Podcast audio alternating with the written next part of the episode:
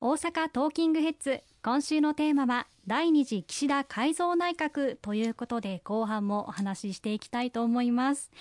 さて今回の内閣改造で公明党からも副大臣そして大臣政務官に起用されましたよね。はい。まあ、前回もそうなんですけれども、副大臣3名、大臣政務官3名、あの大臣、副大臣、大臣政務官、この3種類のポストを、まあ、政務三役というふうに呼びますけれども、はい、各省にそれぞれ、まあ、大臣は1人ですけれども、あの副大臣、そして政務官が置かれております。でともすると、あの公明党の内閣にいる人のポストというと、国土交通大臣、はい、えー、しかないようなイメージがいらっしゃるかと思うんですけれども、実はこの副大臣、そして大臣政務官というのも非非常に重要なポストで、まあ、大臣を補佐をしながら、そして役所の人たちに対して必要な指示を与えることもありますし、また国会での答弁、大臣だけではとてもとても国会のすべての委員会の答弁を賄うことはできませんので、必要な時には副大臣が、あるいは大臣政務官が大臣に代わって答弁に立つということもあります。私も以前、防衛大臣政務官を務めさせていただいて、ね、安全保障法制の成立させていただいた時には、たびたびあの国会で答弁に立たせていただきましたけれども今回もあの公明党から副大臣3名そして大臣政務官3名就任をさせていただきました。いずれも優秀なメンバーばかりですので期待できるというふうに思っております。副大臣には復興副大臣に竹谷敏子さん、そして財務副大臣に秋野幸三さん、そして厚生労働副大臣に先ほど申し上げました大阪6区の伊佐真一さんが就任をしております。はい、また大臣政務官にも3名就任をしておりますけれども、関西地域では兵庫県の伊藤孝恵さん、あの先のこの夏の参議院選挙で皆様のご支援もいただきました。この伊藤孝恵さんが文部科学大臣政務官に就任をしておりまして、力を合わせて頑張っていきたいと思っています。はい、そうですよね。あの、伊佐さんはですね、私もお話ししたんですけれども、中国語でもね、ちょっと会話もさせていただいたんですけれども。この番組もね。そうそうなんです。はい。すごくお話がね、どんどんどんどん弾んじゃったんですけれども、はい、面白い方でしたね。厚生労働副大臣ということで、えー、コロナ対策などがメインのお仕事になるんでしょうか？厚生労働省というのは非常に幅広い、はい、分野を所掌しておりまして、まあ、まずその厚生、だから医療とか薬品とか、そういった部分もあれば労働雇用こうしたところも所管をしております。広いですね。そうした幅広い分野で厚生労働省というのは仕事をしていますけれどもやはり今最重要の課題はコロナ感染拡大が第7波という中でこれをいかに収束を図っていくのかそしてワクチンの接種を含めて国民の皆様に順調に着実に接種をしていただくそういった環境を整えていくという非常に重大な使命が与えられていると思いますね。そして番組に来られた方で伊藤孝恵さん文部科学大臣政務官に就任されました。伊藤さんヤングケアラーの問題など子どもたちの支援にも力を入れていらっしゃいましたよね。そうですね。あの国会で初めてそのヤングケアラーの問題を取り上げてそして総理からも明確な答弁を引き出してこのヤングケアラーの問題に光を当てた調査などをあの推進をしています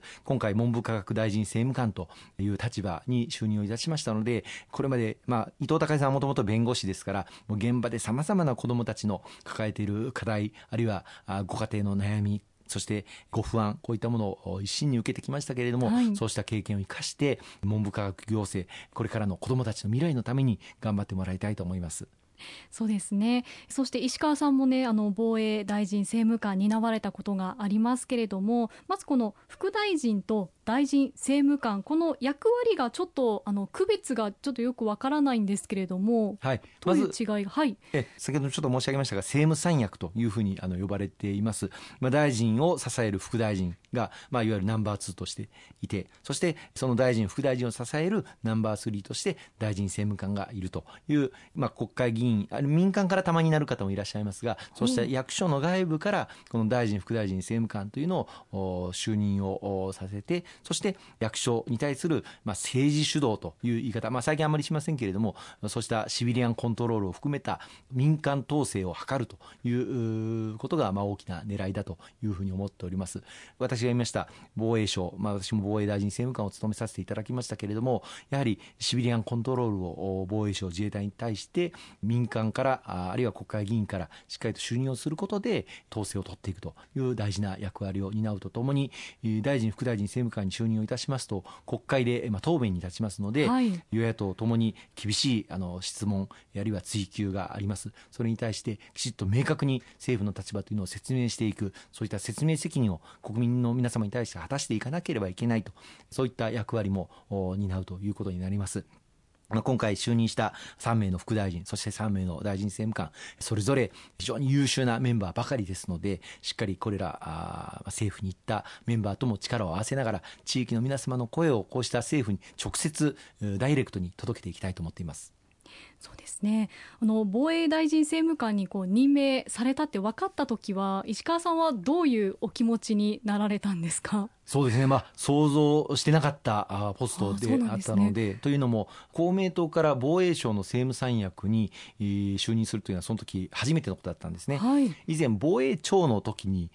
防衛政務次官というポストがあったんですけれども、はい、そこにかつて今の代表している山口夏夫、はい、えー、さんが防衛政務次官に就かれたことがあったんですが、防衛省になってから、しかも自公連立政権になってから、防衛省の政務三役に公明党から就任するのは初めてのことでした。はいでその時本当に大事な議論を行っていたのが先ほども少し触れました平和安全法制の制定の議論が、ま、国会で、え、行われるその大事なタイミングの中で、ま、公明党から就任をさせていただいて日本の平和とそして安全を守り抜くその役割を担わせていただきまたこの平和安全法制という日米の信頼関係を大きく進化をさせて安全保障環境が厳しくなる中で実際に日本の平和と安全を守るその体制を作る基盤を築かせていただいたというのは大きな経験を私もさせていただいたなと思います。え。ー、なんか任命されるとなんかすごく緊張感といいますかね重責をこう責任感を感じるようなイメージがあるんですけれども。そうですね、はい、あの特にあの防衛省自衛隊、まあ、全国20万人を超える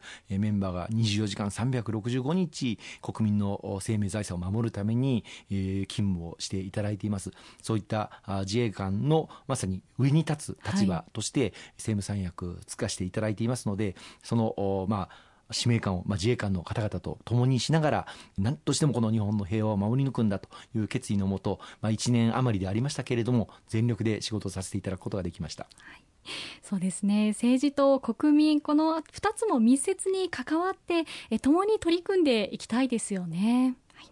その他お伝えしておきたいことはありますでしょうか？はい、あの繰り返しになりますが、今やはりコロナ、そしてウクライナ情勢、また物価高、燃料価格の高騰、課題は山積です。この間の参議院選挙で皆様のお力をいただいた、ご支援をいただいた、ご期待をいただいた、そのご期待に何としても応えていくためにも政策を遂行していかなければならない難問ばかりでありますけれども、その中で国民の皆様にご理解をいただく、その解決の糸口を手繰り寄せていかなければいけないというふうに思っております。全力で仕事をして結果でご恩返しをさせていただきたいというふうに思っておりますのでどうかよろしくお願い申し上げます。鹿さん今日もありがとうございました。